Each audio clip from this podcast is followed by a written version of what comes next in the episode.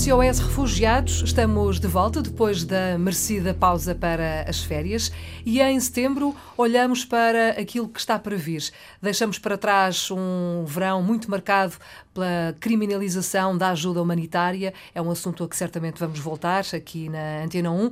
Mas por agora e por hoje vamos conhecer a Beatriz Cardoso Fernandes. É uma jovem licenciada em gestão, tem 23 anos, está prestes a partir para Maastricht, na Holanda, para fazer um mestrado em Políticas Públicas e Desenvolvimento Humano. Olá, Beatriz, boa tarde. Olá, Filomena. Bem-vinda à Antena 1. A Beatriz é uma daquelas pessoas que nós queremos muito conhecer. Primeiro porque tem qualquer coisa para dizer ao mundo e depois porque já esteve em três missões, já participou em três missões como voluntária. Vamos recuar três anos, não é? É verdade. 2016, mais ou menos, por aí. A Beatriz tinha qualquer coisa como 20 anos e um dia disse assim: Bom, uh, eu não consigo estar aqui sentada no sofá a olhar para aquilo que está a acontecer no mundo e se calhar o melhor é eu fazer qualquer coisa. Foi mais ou menos isto, não é? Foi mais ou menos. Eu encontrava-me em Paris a viver e sabia que o campo em Calais, de Jungle, estava em vias de ser fechado. As notícias eram muito poucas, já tinha tido amigos que tinham estado lá hum. e sabia muito que estavam a precisar de ajuda. E, portanto, tinha assim férias na altura da faculdade e estava tão perto que, que seria impossível não ir. Hum. Então fui duas semanas para Calais, na altura do fecho do campo. Na altura, tanto o governo francês como o governo inglês o queriam fechar. Uhum. E foi assim o primeiro contacto que tive com a causa. E como é que foi chegar lá? A um campo de refugiados, uma menina de 20 anos, não é? Que nunca tinha estado num campo de refugiados. Provavelmente, se calhar, a temática dos refugiados até era assim uma coisa longínqua, não é? E de repente está ali, ao pé deles.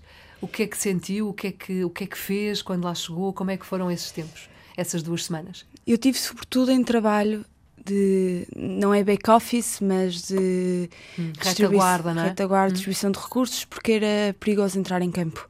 Hum. Na altura, com a polícia a destruir o campo, e acho que foram assim duas semanas de consciencialização do que estava a acontecer, de perceber que era maior do que alguma vez poderia imaginar e de perceber que um dia iria voltar com, com mais coração e com mais cabeça e com mais tempo para poder dar mais. E com a mesma vontade, não é? De fazer qualquer coisa. Talvez um bocadinho mais. Um bocadinho mais. Eu imagino que aos 20 anos haja a, eh, a, vontade imensa de conquistar o mundo, não é? E de querer fazer tudo e de resolver todos os problemas do mundo. Uh, foi apenas uma gota d'água. Não ficou por aí, entretanto, depois as duas semanas passaram e mais tarde e mais recentemente uh, surgiu a Grécia no horizonte. Conte-nos como é que foi, Beatriz. E depois de me ter licenciado em gestão, percebi que, que não tem nada a ver com isto, não é? Que não tem nada a ver com isto, nem comigo. Então, então tinha aqui duas motivações. Uma de, de perceber o ser humano na sua na na é? sua essência, perceber que, que o ser humano também se faz onde há dores e perceber que onde há dor também é preciso amor e também é preciso serem acompanhados, perceber que em 2018 70 mil pessoas foram forçadas a sair de casa, 70, 70 milhões de pessoas foram forçadas a sair de casa e perceber que isto faz parte da nossa história e que se não vamos agora que temos tempo, se não vamos agora que temos vontade de tornar uh, o mundo um lugar um bocadinho com menos dores.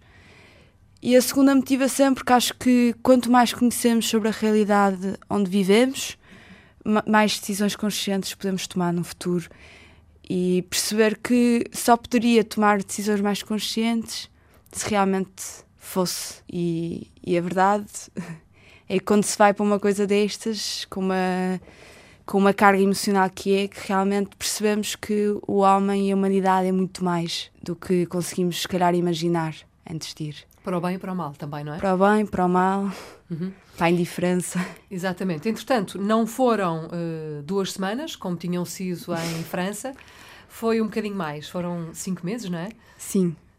Foram cinco meses na, em Atenas. Uh, estive a trabalhar num centro de acolhimento, uh, sobretudo mulheres e algumas famílias. Crianças também, Crianças, é? bastantes. E estive a trabalhar também num, num centro que acompanha depois da escola, porque estas crianças já têm matemática, inglês e grego na uhum. escola, uhum. portanto acabei por dar algum apoio em aulas de pintura e desenho. O chamado ATL, não é? Chamado ATL. Cá para nós, atividades de tempos livres. Sim.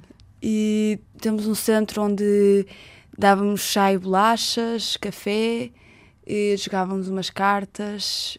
E estávamos na criação, neste momento já está a desenvolver num centro de, de dia onde dávamos aulas de inglês, de francês, pronto, o meu dia a dia foi aqui passado. Uhum. Entre Atenas é um é um dos últimos lugares onde eles chegam. Passaram-se algum tempo desde que chegaram finalmente à Europa, portanto é um lugar de muito desânimo, de muito pouco esperança, não é? Muita pouca esperança, sim, sobretudo.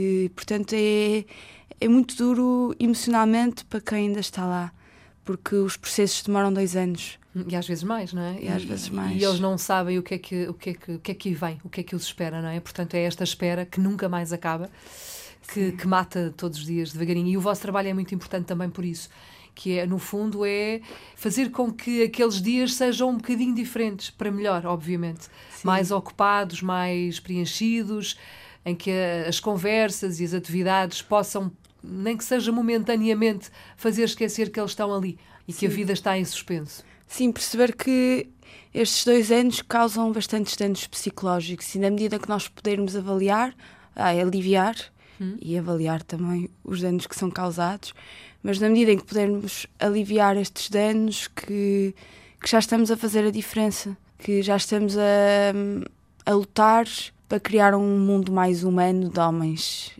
e não de fronteiras. Exatamente. Aliás, esse é um assunto que tem estado na ordem do dia desde sempre, desde que se começou a falar aqui na Europa desta crise de refugiados, em 2015, por aí, um, em que as fronteiras continuam a fechar-se, os portos continuam a fechar-se, e, portanto, é, é um assunto recorrente eu estava aqui a olhar para um, a vontade que a Beatriz tem de fazer um mestrado em políticas públicas e desenvolvimento humano.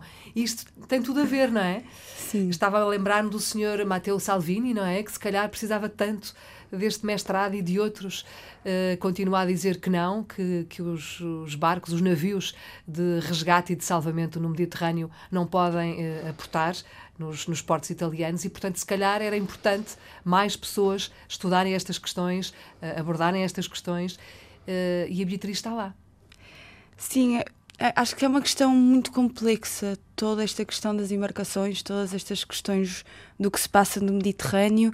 Desde 2019 chegaram 37 mil pessoas pelo Mediterrâneo.